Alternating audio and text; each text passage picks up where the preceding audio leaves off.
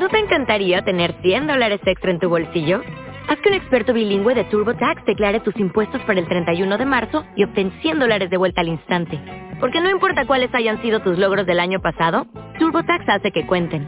Obtén 100 dólares de vuelta y tus impuestos con 100% de precisión. Solo con Intuit TurboTax.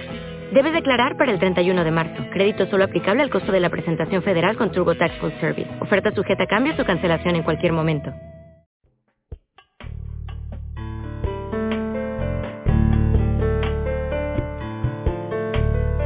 Buenos días a todos los oyentes de Radio Cometa.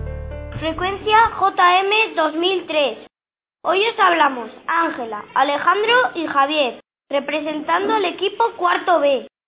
El 5 de junio se celebra el Día Internacional del Medio Ambiente y deseamos contaros este cuento que se ha inventado Ángela.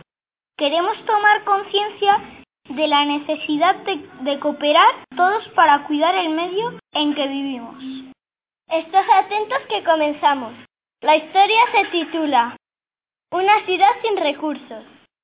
Os vamos a contar un cuento que narra la historia de una ciudad en que las personas no cuidan el ecosistema. Nadie recicla nada. Todo va al mismo contenedor. Todos malgastan el agua en las casas y en el riego de los campos. Hay varias fábricas de muebles que talan los árboles sin ningún control de reforestación. Hay fábricas que echan humos y además contaminan los ríos. Muchos cazan y pescan sin control. A todo lo, lo anterior hay que añadir que en esta ciudad nadie sabe ir andando a los diferentes lugares. Todos van en coche, en moto y los autobuses vacíos. Era una ciudad gris y muy sucia.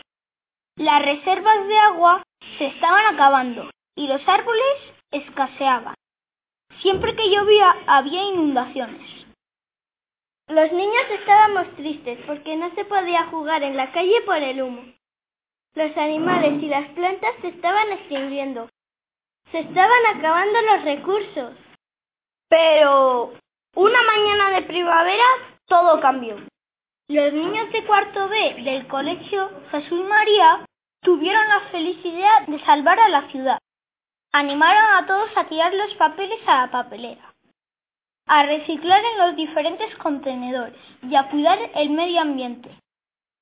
Los ciudadanos comenzaron a cumplir las normas y desde ese momento la ciudad era limpia y los niños jugamos felizmente en los parques.